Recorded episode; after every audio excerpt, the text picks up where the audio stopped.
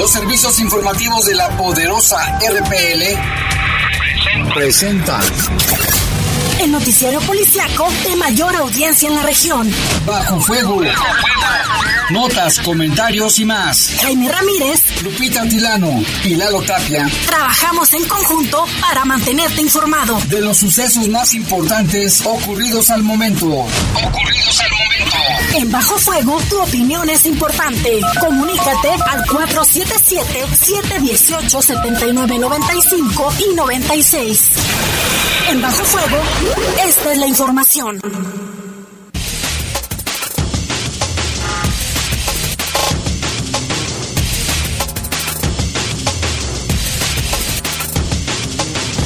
¿Qué tal? Muy buenas noches, buenas noches, gracias por acompañarnos. Ya estamos aquí en Bajo Fuego. Les saludamos con muchísimo gusto en este martes.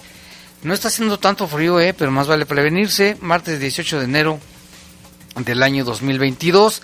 En control de cabina de noticieros, Jorge Rodríguez Sabanero, que hoy es su cumpleaños. Muchas felicidades a Jorge Rodríguez Sabanero, nuestro compañero bien chambeador. Y en control también de cabina general está nuestro compañero Julio Martínez, el buen Kim. También es bien chambeador el Kim.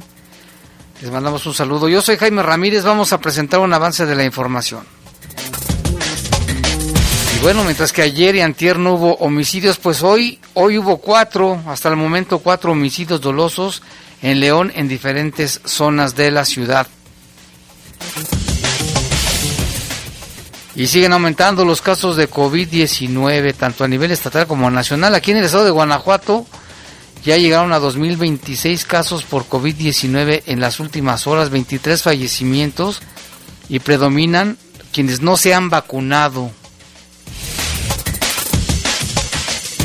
Y arranca el municipio de León con el programa Paraderos Seguros donde enlazarán con el C4 a 21 paraderos de 81 que conforman el sistema integrado de transporte. Y denuncia investigadora que la discriminación laboral contra mujeres embarazadas es un asunto no atendido en México, todavía a estas alturas. Y en información del país se encuentran sin vida a un pequeño de 6 años de edad que había sido reportado como desaparecido desde el domingo pasado. Lo vieron con un vecino, un hombre jubilado, en su casa el domingo, y hoy lo encontraron muerto con golpes y heridas en todo su cuerpecito. Y el sujeto está, se dio la fuga, lo están buscando. Y en información del mundo reportan dos muertos por la erupción del volcán de la isla allá en Tonga, allá en Oceanía, muy cerca de Nueva Zelanda o Nueva Zelandia y pues ya se confirma que los dos mexicanos, los dos biólogos que viven allá, se encuentran bien, están incomunicados, no hay comunicaciones y tampoco hay vuelos porque la pista del aeropuerto está llena de ceniza. Así de que hasta que la limpien y puedan volar ahí algunos, eh, algunas líneas aéreas de diferentes países, entonces se podrá repatriarlos, que es lo que quiere la familia. Son las 7 con 2 minutos, vamos a hacer una pausa, regresamos en un momento. Comunícate con nosotros al 477-718-7995 y 96. WhatsApp 477-147-1100. Regresamos a Bajo Fuego. La Poderosa. En Fidoc, salda tu cuenta de pavimento obteniendo descuentos de hasta 75% en recargos al contado o 50% pagando a seis meses, del primero de diciembre del 2021 a enero del 2022. Contáctanos al 477-325-2586. En Fidoc, estamos para servirte. Reportes, comentarios, sugerencias. Comunícate a los servicios informativos de la poderosa RPL vía WhatsApp al 477-495-1839.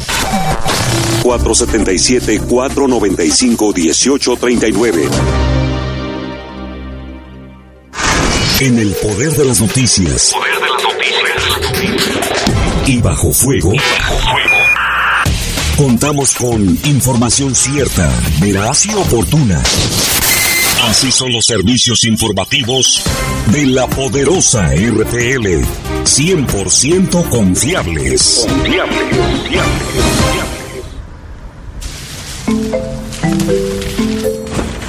Quiero reportar un bache para que lo reparen. Tengo 45 años y estoy solicitando el empleo. Porque la democracia se vive todos los días.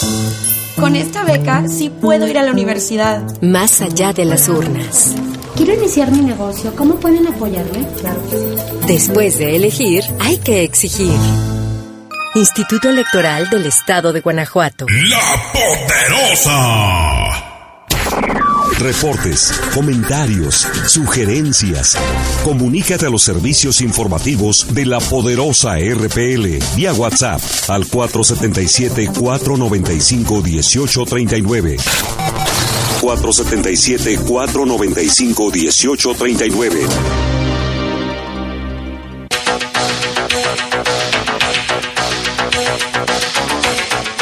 Son las 7 con 8 minutos, vámonos con información del país. Esta lamentable noticia que aconteció allá en el estado de, de Morelos. Ahí encontraron hoy sin vida a un niño de 6 años, de tan solo 6 años de edad, quien había sido reportado como desaparecido desde el domingo. Los restos del menor fueron ubicados en el municipio, en la comunidad de Palo Grande, y su cuerpo presentaba lesiones por golpes, según los primeros reportes policíacos. Resulta que el pasado domingo que se emitió la alerta Amber del niño para la búsqueda de localización de este pequeño, pero hoy la mamá del menor fue llamada para reconocer el cuerpo de su hijo.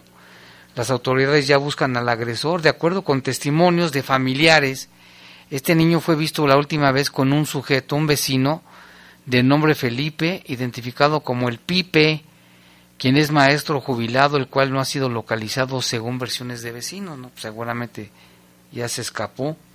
El pasado domingo 16 de enero, el pequeño Ricardo desapareció cerca de las 12 del día de su casa para ir al domicilio del vecino, identificado como el Pipe, y tras horas de ausencia inició su búsqueda, pero hasta el día de ayer se encontró su cuerpecito sin vida.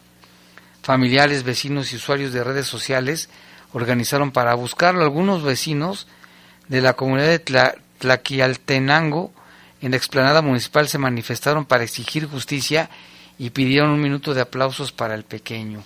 Qué lamentable. ¿eh? Este sujeto, ojalá que lo atrapen pronto. No hay duda de que él haya sido. ¿eh? Aunque digan que se le tiene que decir presunto responsable, seguramente él fue. Pero bueno, mire lo que le pasa a Rosario Robles, nomás no, no hay a la puerta. La exsecretaria de Desarrollo Social, Rosario Robles, dio positivo a COVID-19 en el penal de Santa Marta, Catitla, donde se encuentra recluida. Informó que su hija Mariana, eso lo informó su hija Mariana Moguel. La hija de la exfuncionaria acusó que en los centros penitenciarios no hacen pruebas de coronavirus, por lo que exigió un test para todas las reclusas porque como Rosario hay miles. A través de su cuenta de Twitter reprochó que el juez le negara la prisión domiciliaria a su madre al argumentar que su salud no estaba en riesgo.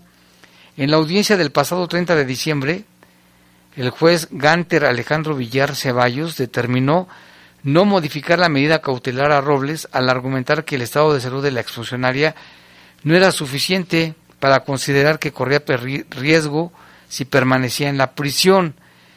Días después de esta resolución, la también ex titular de la SEDATO aseguró que se sentía tranquila, pero lamentó que la justicia se haya convertido en un circo. Así lo dijo. Dijo, deseo agradecer infinitamente a todas y a todos los que me han expresado su solidaridad y apoyo por la infamia de la que soy objeto. Quiero decirles que a pesar de todo estoy tranquila, expresó Robles en su mensaje de audio en su cuenta de Twitter. Tiene COVID, parece que está bien, no tiene problemas mayores, pero bueno, decían que no estaba en riesgo y ahora sale con esto del COVID allí en la prisión de Santa Marta, Acatitla.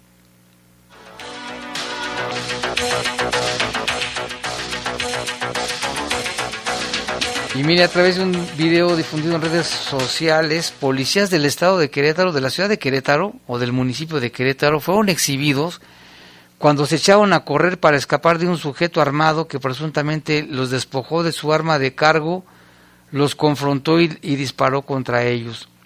Los hechos ocurrieron en la esquina de las calles José Surov y Constituyentes de la colonia Valle Alameda. En el video de un minuto y veinte segundos de duración, un automovilista que transitaba por el lugar aparentemente acompañado de su familia, registró el momento de la afrenta de un civil contra los uniformados.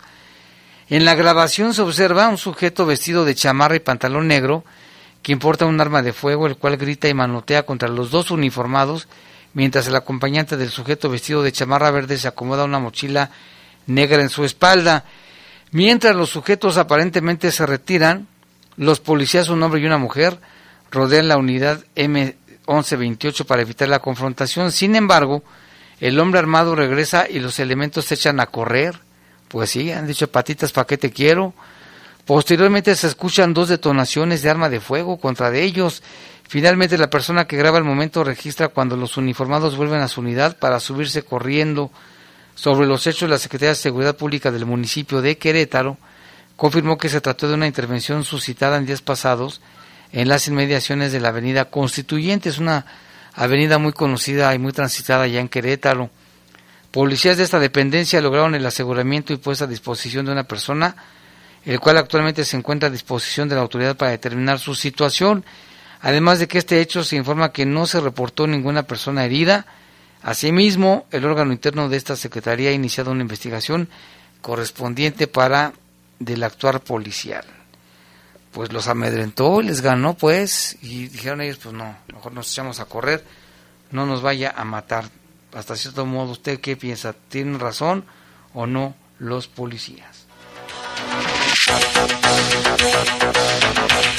También allá en la Ciudad de México un elemento de la policía se quedó a disposición del Ministerio Público luego de que se le escapara un sujeto que había detenido por robo a un negocio con violencia en la alcaldía de Álvaro Obregón. Reportes policíacos indican que este policía Eduardo se encontraba en la coordinación territorial AQB que se ubica en la avenida Toluca, en la colonia Tizapán, en San Ángel estaba realizando el trámite de arresto del que había efectuado cuando se percató que el sospechoso se había escapado de las instalaciones. Así, el detenido, identificado solamente como José, de 21 años, huyó con las manos esposadas, así se escapó.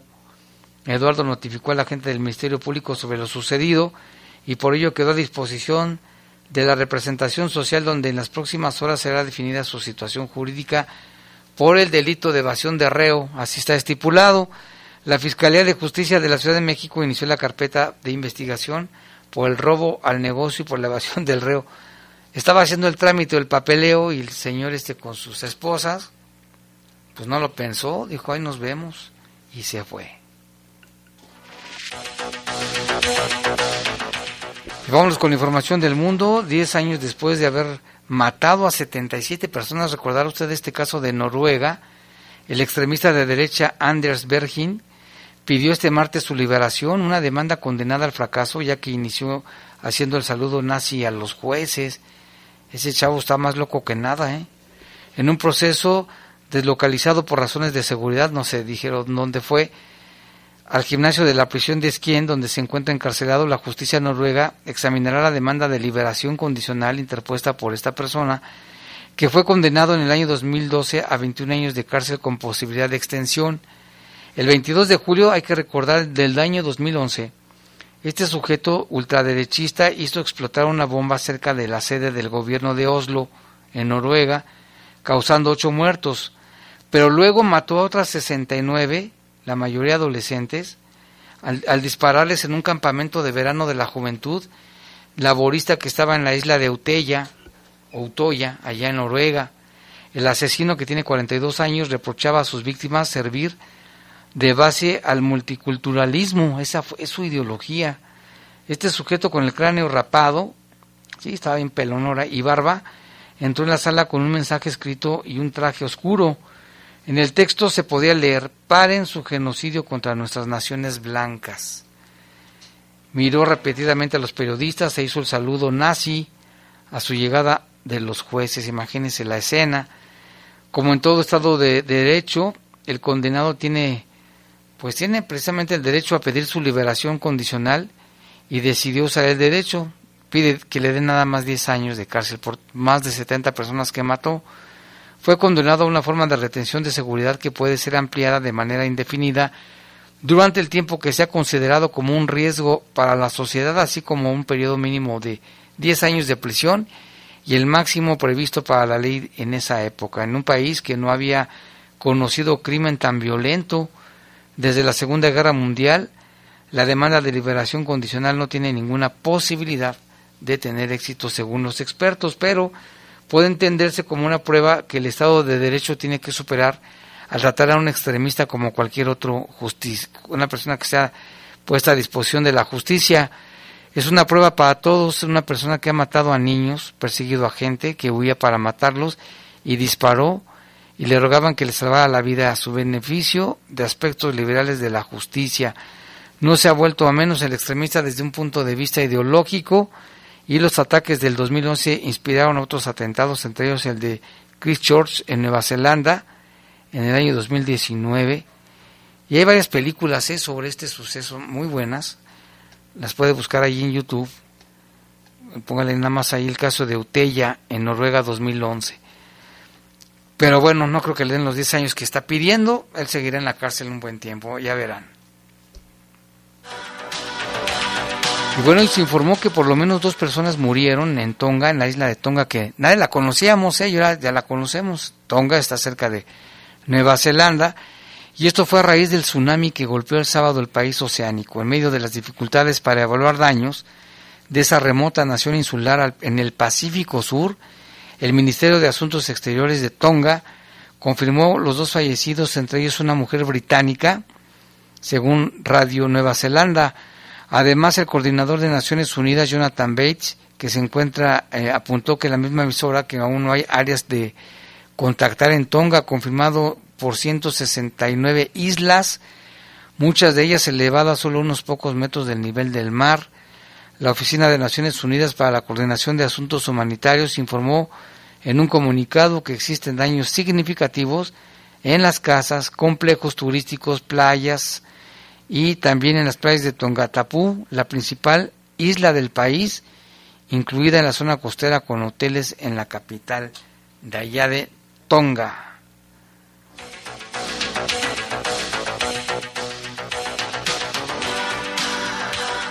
Y bueno, en la potente erupción, más de este tema, de un volcán submarino en Tonga, seguida del tsunami, cobró su primera víctima mortal en el archipiélago del Pacífico Sur, que está prácticamente aislado de todo el mundo. Aviones de reconocimiento permitieron constatar considerables daños al inmobiliario en la isla y en otra llamada Fonoi. La erupción del sábado se sintió en lugares tan lejanos como Alaska y provocó perturbaciones en el oleaje de toda la costa del Pacífico, desde Japón hasta Estados Unidos y Chile. En Perú, donde murieron dos personas por el oleaje, también se reportó un derrame de petróleo en la provincia de Callao, que se vio obligado a cerrar las playas desde la erupción. Los países vecinos y las agencias internacionales tratan de evaluar la magnitud de los daños. Nueva Zelanda y Australia enviaron aviones de reconocimiento y pusieron a disposición aviones de transporte militar. Ya son las 7.20 de la noche, vamos a hacer una breve pausa, volvemos en un momento. Comunícate con nosotros al 477-718-7995 y 96. WhatsApp 477-147-1100. Regresamos a Bajo Fuego. La Poderosa. Las sentencias del Tribunal Electoral han obligado a los partidos políticos a incluir en sus candidaturas a representantes de las comunidades indígenas, LGBTIQ y afromexicana. También a que los mexicanos migrantes residentes en el extranjero y las personas con discapacidad tengan representación política en la Cámara de Diputados. Un tribunal de derechos a favor de los grupos históricamente discriminados. Tribunal Electoral del Poder Judicial de la Federación. Cumplimos 25 años cumpliendo. En México los derechos de las audiencias, que son los derechos humanos de radioescuchas y televidentes, están legislados. Toda persona puede exigir sus derechos como audiencia mediante las defensorías de las audiencias de cada medio. ¿Se han vulnerado tus derechos? Contacta a la Defensoría de las Audiencias correspondiente. Conoce tus derechos como audiencia y hazlos valer. CNDH y AMDA. Raticida, gasolina, ácido sulfúrico, amoníaco, acetona, No importa qué droga química te metas, todas están hechas con veneno y de todas formas te destruyes. La sangre de las drogas nos mancha a todos. Mejor métete esto en la cabeza. Si te drogas, te dañas. Si necesitas ayuda, llama a la línea de la vida. 800-911-2000. Para vivir feliz, no necesitas meterte nada. La Poderosa. Reportes, comentarios, sugerencias. Comunícate a los servicios informativos de la poderosa RPL vía WhatsApp al 477-495-1839. 477-495-1839.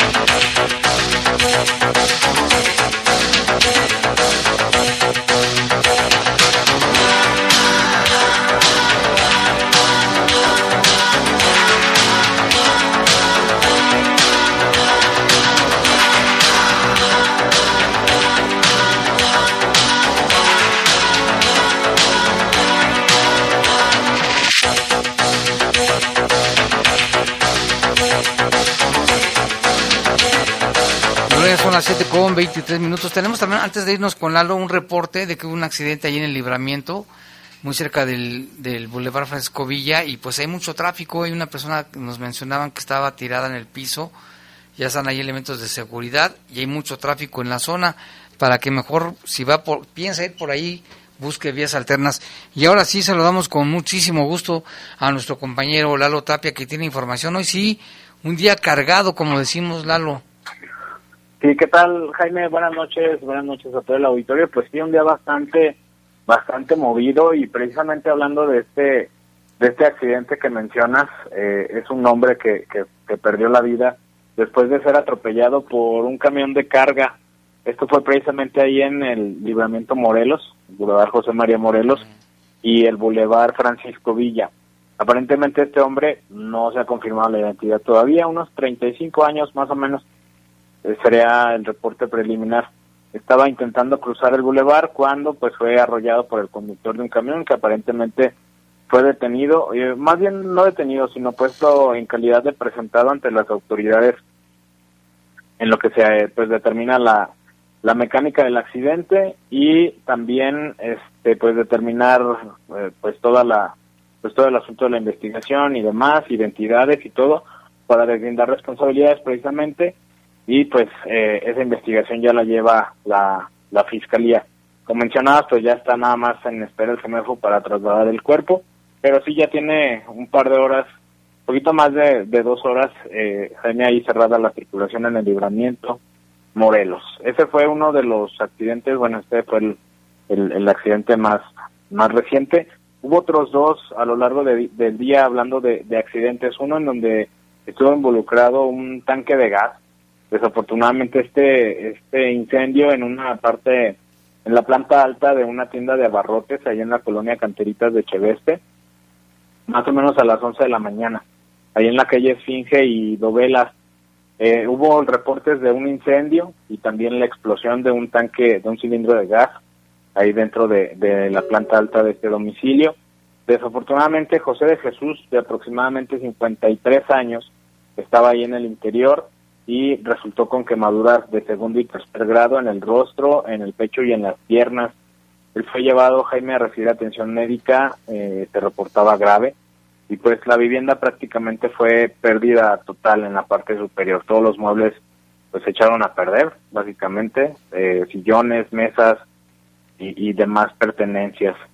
Eh, ahí trabajó elementos de bomberos, personal de protección civil, eh, por, por cerca de una hora en lo que se estaba pues haciendo todo el, proceso para sofocar el fuego en su totalidad y obviamente evitar que, que pudiera haber algún otro otro riesgo. Y hablando de, de, accidentes, también el que ya hablábamos desde la mañana, Jaime, ahí en el, en el Boulevard Aeropuerto, a la altura de Granja Santa Cruz, a las 2 de la mañana más o menos en dirección a Silao, el conductor de un taxi con el número LE0781 eh, perdió el control del, del vehículo aparentemente por el exceso de velocidad y porque se decía que había estado en el hospital momentos antes y le habían dado medicamento que le provocó somnolencia. Y se confirmó ahí su, su fallecimiento. Chocó con la, pues con lo que es la base, el borde de una jardinera, de una gasolinera. Chocó pues de frente. Ahí también hay algunos postes. Y pues desafortunadamente se confirmó su fallecimiento de manera, eh, pues al poco tiempo cuando llegaron los paramédicos. La identidad no la hemos eh, podido confirmar.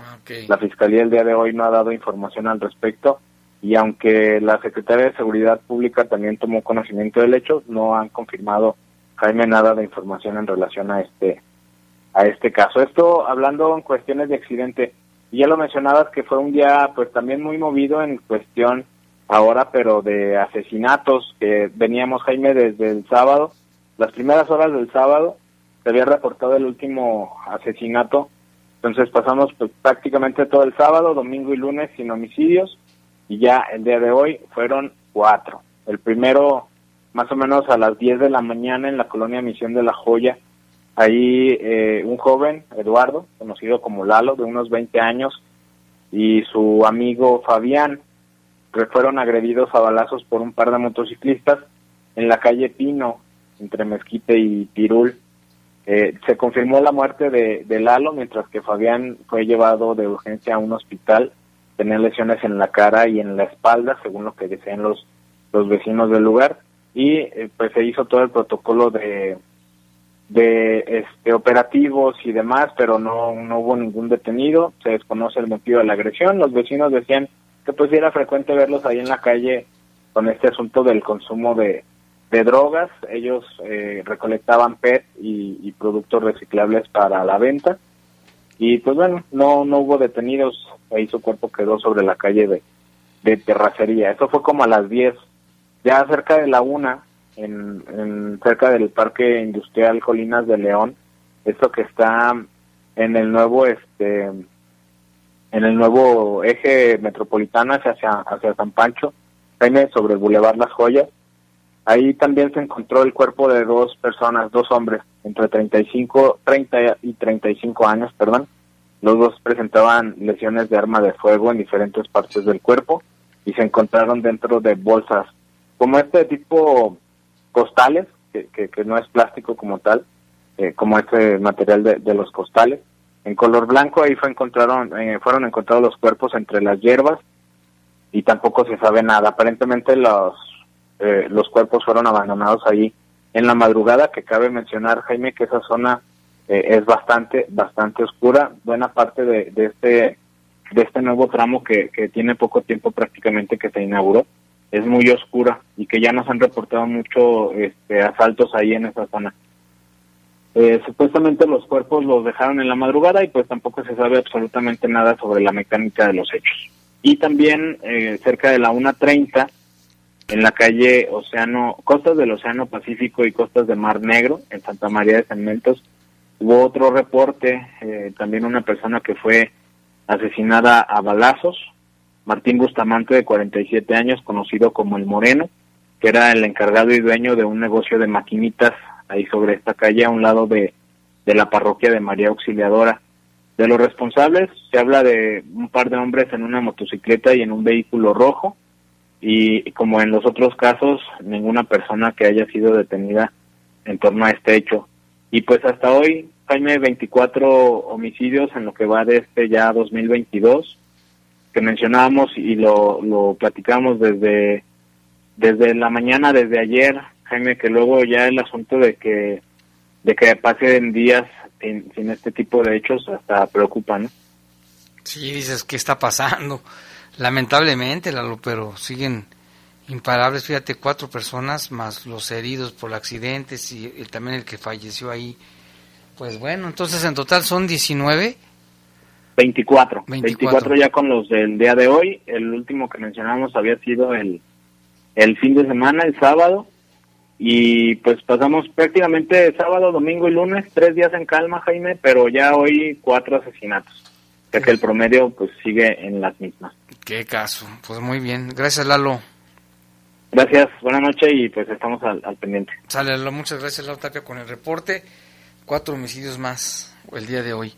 Y vámonos con otros temas. También la Fiscalía dio a conocer hoy sobre la captura de un hombre que asesinó a una mujer. Esto fue en Salamanca. El presunto responsable se llama José Luis. Él fue sentenciado a prisión por el asesinato de Ana María. La unidad de homicidios acreditó la responsabilidad y le fincó los cargos del homicidio y ante ello se declaró culpable de haber infligido lesiones que arrancaron la vida a la víctima el 16 de enero del año pasado, allí en la ciudad de Salamanca. Fue el día antes citado que Ana María se trasladaba en la parte trasera de una camioneta de color gris, cerca de las 10.40 horas de la noche, cuando lo hizo sobre el bulevar principal que lleva a la colonia Villa 400, estamos hablando de Salamanca, pues un sujeto a bordo de una motocicleta se le aproximó al vehículo y con arma de fuego disparó varias veces hacia los tripulantes, lo que dejó como resultado una herida letal en el abdomen de la víctima. En grave estado de salud, la ofendida fue llevada a recibir los primeros auxilios, pero fueron en vano, ya que debido a la gravedad, gravedad de las heridas, la víctima exhaló su último aliento en una camilla del hospital. El cadáver fue levantado por peritos forenses de la Fiscalía, los indicios obtenidos, las pruebas periciales, la reconstrucción de hechos, el análisis de la información y las diligencias en campo y gabinete permitieron establecer la participación de un sujeto quien utilizó la moto. A través del trabajo del Ministerio Público con una orden judicial se logró este, dar con el paradero del presunto responsable de nombre José Luis, también conocido como El Ojos. Con una orden judicial fue detenido y llevado a un tribunal como dictaminan los, los peritajes, y bueno, ya quedó en cárcel, en procedimiento abreviado, le dio el juez nomás ocho años de cárcel, nomás ocho años, y le impuso garantizar la reparación del daño en favor de los deudos. Pues cómo van a devolverle la vida a la persona. Pero bueno, ocho años se me hace muy poco, pero bueno, así está el nuevo sistema de justicia.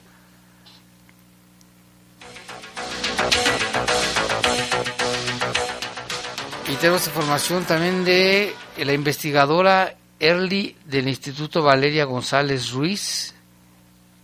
Informó que el 30% de las quejas que recibe el Consejo para prevenir y eliminar la discriminación son de mujeres que han sufrido rechazo en sus centros de trabajo por estar embarazadas. De acuerdo con Lendire, que es la encuesta nacional sobre la dinámica sobre las relaciones en los hogares, el 17.3% de las mujeres que tuvieron un empleo en los cinco años previos reportaron que sufrieron alguna forma de discriminación. Y de acuerdo con COPRED, que es el Consejo para Prevenir y Eliminar la Discriminación en Ciudad de México, el 31%, 31% de las quejas de discriminación que recibe se tratan de la causal de embarazo, el 31%. Esta información es muy importante para dimensionar, aunque sea solo un esbozo, de la magnitud de la problemática en México. Una problemática muy muy grave también. Valeria González también Valeria González también explicó que este tipo de rechazo afecta directamente a las niñas y niños que están aún por nacer. Como nosotros somos un think tank especializado en primera infancia, también quisimos abordar esta problemática como un problema complejo y estructural que impacta también de forma directa a las niños, a las niñas y a los niños que nacerán. Es lo que menciona, dice, por lo general, los casos de discriminación laboral por embarazo no son denunciados, investigados ni sancionados, pese que hay múltiples leyes y mecanismos institucionales que tienen por objeto sancionar estas conductas como atender y proteger a las mujeres que han sido víctimas una situación que se da muy frecuente en México. Son las 7 con 36 minutos y tenemos aquí un reporte de Twitter, nos lo hace llegar nuestro compañero Jorge Camarillo, es un Twitter que publica Martín Diego y dice de Breaking News, dice esta tarde el diputado de Morena en el Congreso del Estado sufrió un accidente al impactar, impactarse contra un tractocamión Ernesto Prieto en la carretera Piedad Pénjamo. Por tal motivo, pedirá licencia a su cargo como legislador. El diputado no tuvo heridas de consideración. Pero ¿por qué va a pedir licencia? Pues fue un accidente. Pero bueno, vamos a ver. Las imágenes del carro quedó hecho chatarra, ¿eh? Que al parecer no tiene heridas de consideración, pero está impresionante cómo quedó el carro, ¿eh? terrible. Y acá también tenemos más reportes, nos llaman Rafael, ah, le mandamos un saludo a nuestro amigo Rafael, dice saludos, que estén bien, preferible cambiar, bueno aquí dice este Rafael, Rafael Barrera, saludos Rafael Barrera, y a tu hijita también le mandamos saludos. Vámonos a una pausa ahora sí, regresamos en un momento.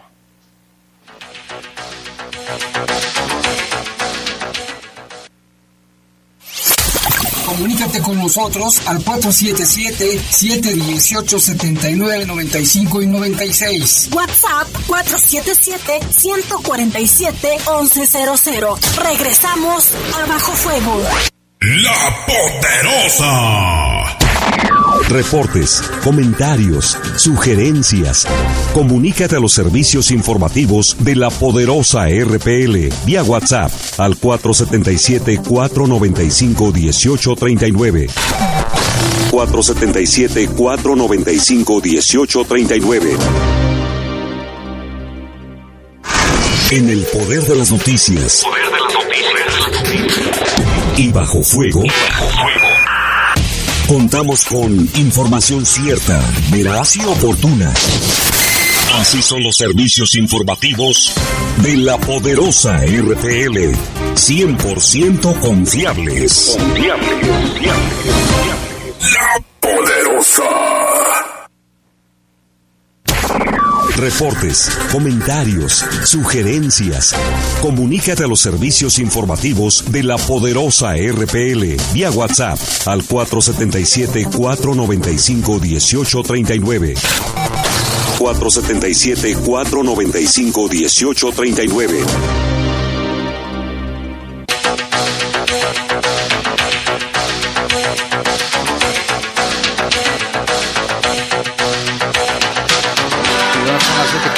39 minutos. Tenemos por aquí algunos reportes, entre ellos el, de nuestro amigo Rafael Vargas.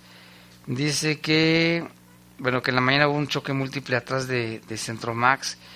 También los, lo, lo- lo que nos comentaba Lalo Tapia de los que encontraron en la colonia Corral de Piedra y del hombre asesinado en cementos. Yo por ahí vivo y pues escuché un patrullerío por todos lados. Yo dije, pues, ¿qué pasaría? Eso fue dentro del operativo de la Feria Estatal de León por el concierto del día de hoy. Cinco hombres fueron detenidos por la posesión de marihuana y llevados ante el juez cívico. Esta información es de la Secretaría de Seguridad que se emitió hace un rato. Y también nos, nos manda un video. Dice, así está el aventón en- de Santa Fe en este momento afuera. Dice, y nos pasa un video donde hay muchísima gente, muchísima gente. Gracias por el, por el, ¿cómo se llama?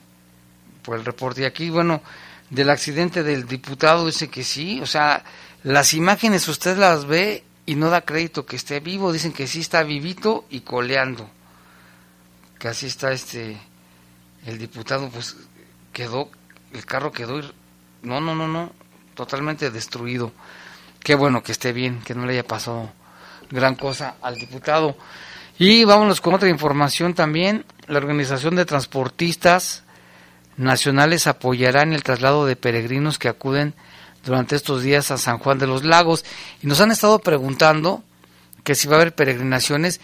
Se supone que no. El padre Heriberto, Heriberto, el, el que es el vocero del, del templo de San Juan de los Lagos, había dicho que va a permanecer cerrado el santuario el día 31, el día primero y el día 2 de febrero, y que se invitaba a que la gente fuera eh, antes y después en diferentes días para que no haya aglomeraciones.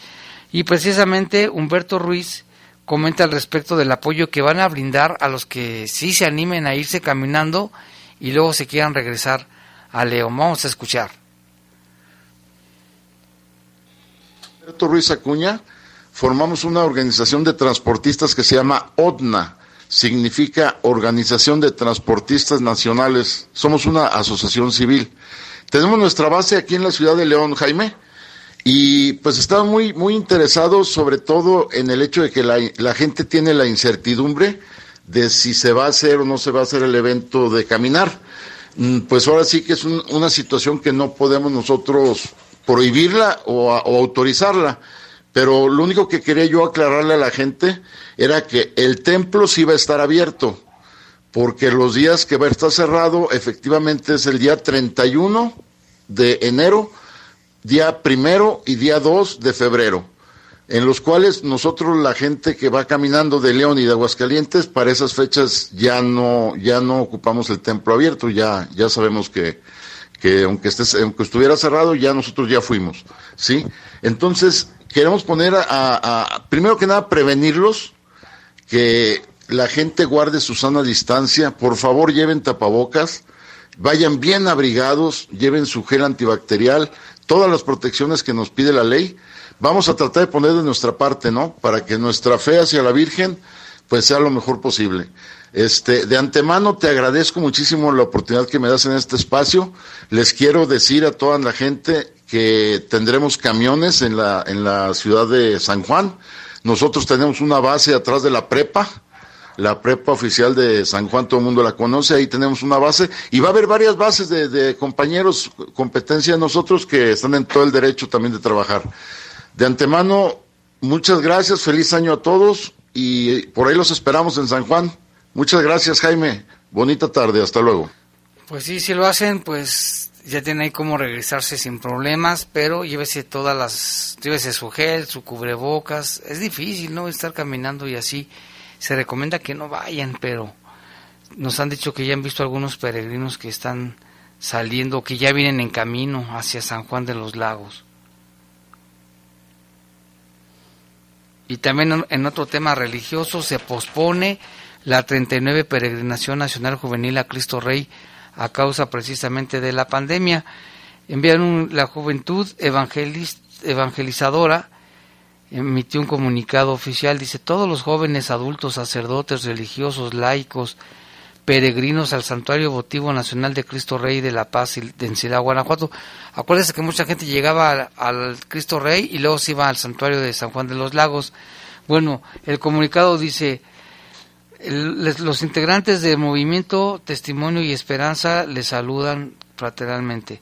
Este día hacemos de su conocimiento que la peregrinación nacional juvenil a Cristo Rey se pospondrá.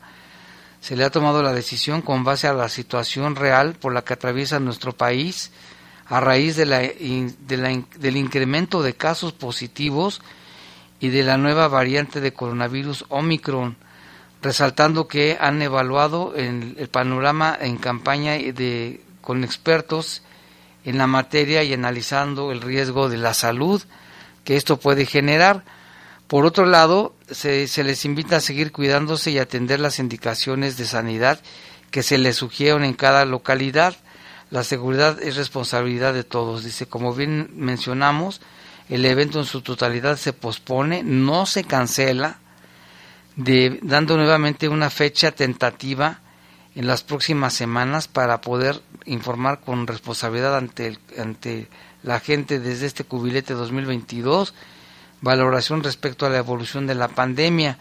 Solicitan que este mensaje sea divulgado a los miles de peregrinos de los diferentes puntos del país que visitan el Santuario Votivo Nacional de Cristo Rey de La Paz. Dice, agradecemos su atención y empatía y atender las especificaciones del comunicado. Ahí está, también se pospone esta peregrinación multitudinaria que es tradicional, pero esta vez también dicen mejor, no se va a hacer por ahora se va a posponer de acuerdo como sea el comportamiento de la pandemia.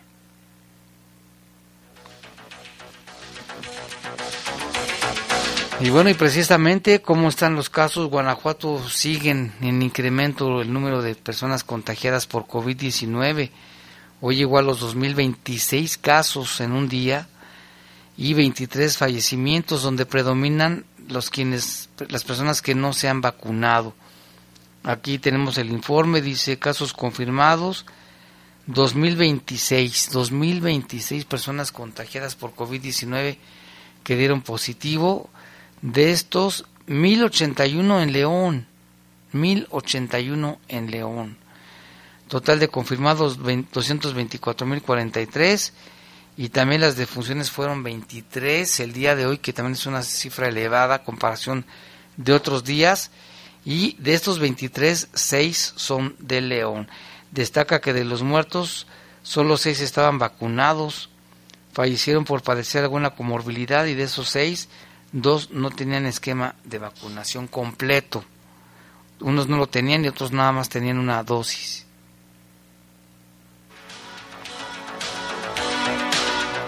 Y en otra información, elementos de las Fuerzas de Seguridad Pública del Estado recuperaron una caja de tráiler que estaba reportada como robada allá en el estado de Michoacán. Durante labores de patrullaje, efectivos estatales patrullaron sobre las carreteras de Cuota, Salamanca, León, a la altura de la comunidad de San José de Mendoza. Ahí tuvieron a la vista una caja de tráiler estacionada a un costado de la cinta de rodamiento. Tras cotejar los datos de la unidad mediante el sistema estatal del C5, se pudo establecer que estaba reportada esta unidad como robada en diciembre en la ciudad de Morelia, en Michoacán. Se trata de una caja seca de tráiler marca Ramírez con carrocería modelo 1998 de color blanco con tablillas de circulación del Servicio Público Federal. Entre estas, esta, esto se logró por la participación también de las fuerzas de seguridad pública del estado de Guanajuato.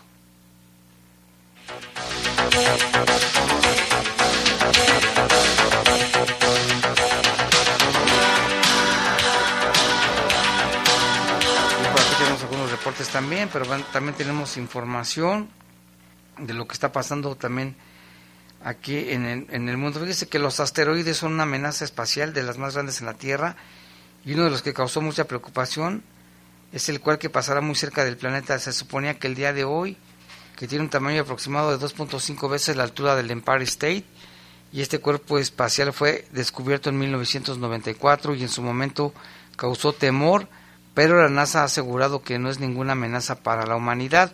Su punto más cercano fue poco más de cinco veces la distancia a la Tierra, a la Luna, a las 16.51 horas tiempo del este, y que estará en menos, al menos en los siguientes 200 años. Los científicos especularon que este asteroide de estas dimensiones por lo regular impacta cada 600.000 años, por lo que de golpear causaría un desastre enorme.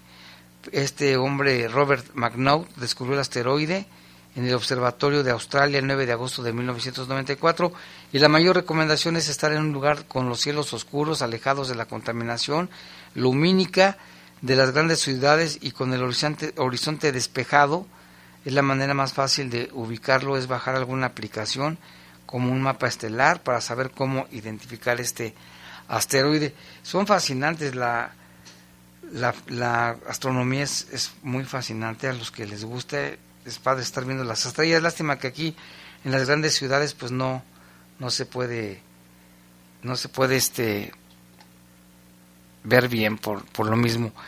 Y también le comentamos de la Dirección de Movilidad, presentó el paradero seguro. No sé si tenemos la nota con Jorge Camarillo. No.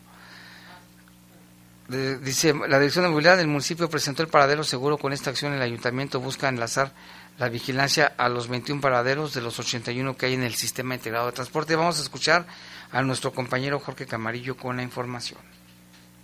La Dirección de Movilidad del municipio presentó Paradero Seguro. Con esta acción, el Ayuntamiento de León busca enlazar la vigilancia de 21 paraderos de 81 que hay en el sistema integrado del transporte de León con el C4. También estarán dotados de botones de pánico. La directora general de movilidad, Cintia Chávez Ríos, destacó que en tres años abarcarán los 21 paraderos. Es un programa de tres años en el que vamos a estar interviniendo los 21 paraderos que van a irse equipando con las cámaras especiales, con el software y las licencias de reconocimiento facial, el de analíticos de comportamiento, los elementos como el botón de emergencia, los estrobos, iluminación LED este, y la conexión a las pantallas de todos los paraderos. ¿Cuántos ya están intervenidos así? Este es el único. Con todos estos elementos es el único, es el que estamos presentando y en 2022 estaríamos interviniendo ocho paraderos más. La titular de movilidad sostuvo que la inversión global para equipar estos paraderos con el sistema de vigilancia es de 21 millones de pesos. El presupuesto global es alrededor de 21 millones de pesos, sin embargo cada paradero tiene su inversión particular. Boniforum es un paradero muy grande, entonces pues bueno, sin embargo nos sirve de referencia cuáles van a ser las inversiones siguientes. El paradero Poliforum requirió una inversión de 2.5 millones de pesos. Tan solo este paradero ubicado en el Poliforum atiende a 10.000 usuarios en tiempos de, la feria. Informó para el Poder de las Noticias Jorge Camarillo. Bueno, aquí tenemos reportes del auditorio, dice Gustavo, dice buenas noches amigo, ¿por qué no suspendieron la feria? Porque ahí si les deja dinero el gobierno, nomás lo que les conviene. La ida a San Juan sí la suspendieron. También Martín, gracias Martín. Dice Jaime, también recomiendas que las personas que no acudan a la feria del contagio, así como dices que tampoco acudan a San Juan de los Lagos pues ya las autoridades les han dicho que no vayan caminando, que mejor se puedan ir en autobús o en otro medio de transporte, pero bueno, hay gente que sí se va caminando. Muy buenas noches, Jaime, espero que esté muy bien usted y que y los que le rodean. Solo quiero preguntarle qué podemos hacer aquí en Chapalita. No tenemos agua desde el sábado y la verdad ya ni el tráfico tenemos. Ya ni, perdón, dice, y la verdad no tenemos agua ya si nos pueden ayudar ni en los tinacos, por lo menos Zapal debería de mandar una pipa, por favor, ayúdenos a reportarlo, mil gracias y bonita noche. Aquí nos dicen que esto está ocurriendo desde el sábado en la famosa colonia Chapalita. También aquí dice, buenas noches Jaime, soy José, ya tenía tiempo que no escribía, te mandamos saludos, espero que se encuentren muy bien, a ver si pueden mandar un saludo a mis hijos, que de cariño les digo el el Sacromonte y Panchito. Pues un saludo para ellos, el Sacromonte y Panchito, de parte de su papá. Muchas gracias por escucharnos, José Guadalupe. Te agradecemos que nos acompañes siempre en las emisiones junto con tu familia. También aquí dice buenas noches, Jaime, un saludo a tu auditorio, Dios los bendiga. Y ahí están los resultados de la, de la feria, Gilberto Rocha, quien nos dice y nos manda un video que ahorita lo vamos a ver con calma. También dice para reportar un taller que trabaja muy noche y luego se ponen a tomar y se la saben porque se dice que es influyente. ¿Qué pueden hacer ahí? Pues yo creo que sí pueden reportarlo ¿eh? al 911. Máxime si se ponen a hacer ruido ahí y están tomando. También acá desde Estados Unidos, dice Jaime, buenas noches, solo para decirte que le digas al hombre ese Luco, digo, don, Teófilo, dice, don Teódulo es don Teódulo que ya se calme con sus comentarios infantiles. Si no se calma, le vamos a poner una vacuna para el COVID con jeringa de caballo. Nos dicen desde Estados Unidos, no no dice su nombre, pero muchas gracias. Allá nos están escuchando. Dice que ya se calme don Teodulo. Ya ve don Teodulo que lo van a vacunar con una jeringa de caballo. Y también dice, buenas tardes, se ocupa más vigilancia, por favor, en la colonia Cerrito de Jerez. Dice, por, centro, por el centro de salud están robando diario, abren las casas y la gente no hace nada por miedo. Es el mismo Tasmania y familia. Sí, hay familias de pues de gente de gente malandra, ¿eh? papá, mamá, abuelitos, tíos, primos, hijos, hijas, todos. También saludos a Chanis, dice Jaime, buenas tardes. Ayer me quedé dormida y no escuché si hay tercera dosis de AstraZeneca en el materno infantil.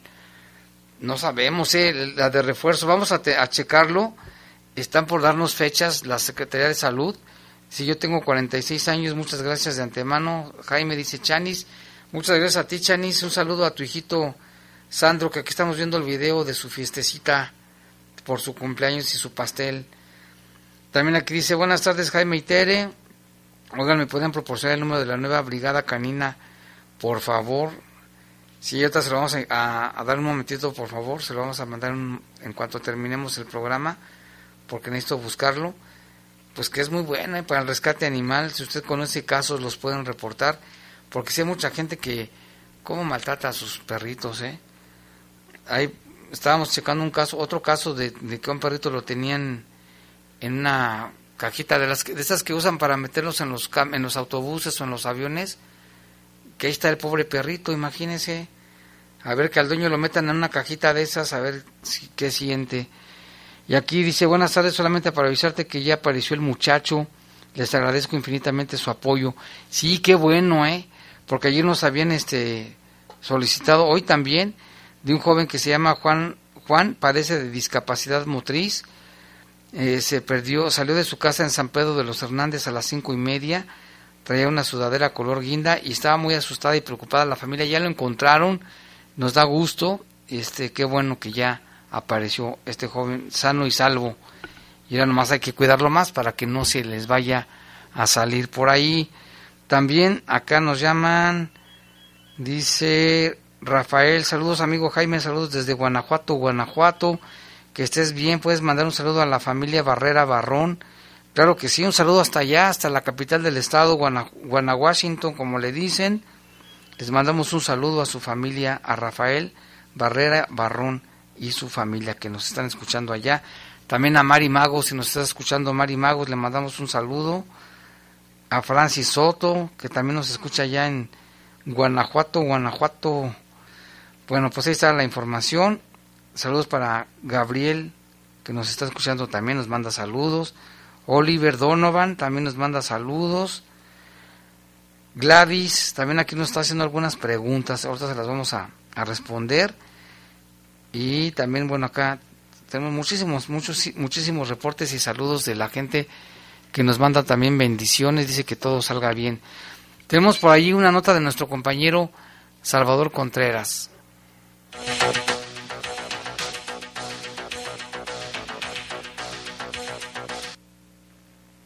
Si el Instituto Nacional Electoral lo requiere, el Instituto Electoral del Estado de Guanajuato proporcionará el apoyo y personal que necesite para realizar la consulta ciudadana sobre revocación de mandato. El anuncio lo hizo la consejera presidenta, Brenda Canchola Elizararás. Por otra parte, al contestar a señalamientos de Magali Segoviano Alonso, representante de Morena ante el Consejo General, Brenda Canchola informó que los consejeros electorales del IEG tienen un salario menor al del presidente de la República los salarios netos en cuanto a presidencia es de 89.400, el de las consejeras y consejeros de 84.384, entonces eh, no, no superamos el, el monto que gana el presidente de la República en su salario neto tampoco. Entonces no, no, esta afirmación pues no la compartiría el licenciado Magali, pero... Al igual que el resto de los organismos electorales del país, el IEG mantiene contacto permanente con el INE para, en la medida de sus posibilidades, participar en la organización de la consulta ciudadana. Va a ser incluso personal eh, asignado a las eh, juntas ejecutivas regionales quienes apoyen en una primera instancia y ya estaremos en comunicación constante con el INE, precisamente eh, uniéndonos en estos esfuerzos que la institución está haciendo a nivel nacional para llevar a cabo este ejercicio.